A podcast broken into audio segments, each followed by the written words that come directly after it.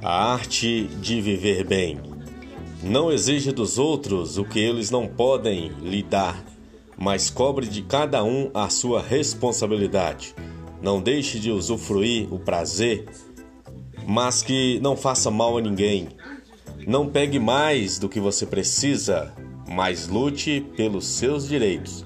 Não olhe as pessoas com os seus olhos, mas olhe-se também com os olhos delas. Não fique ensinando sempre. Você pode aprender muito mais. Não desanime perante o fracasso. Supere-se, transformando tudo em aprendizado. Não se aproveite de quem se esforça tanto. Ele pode estar fazendo o que você deixou de fazer. Não estrague um programa diferente com seu mau humor. Descubra a alegria da novidade.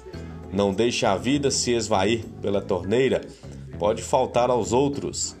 O amor pode absorver muitos sentimentos, menos a falta de respeito a si mesmo.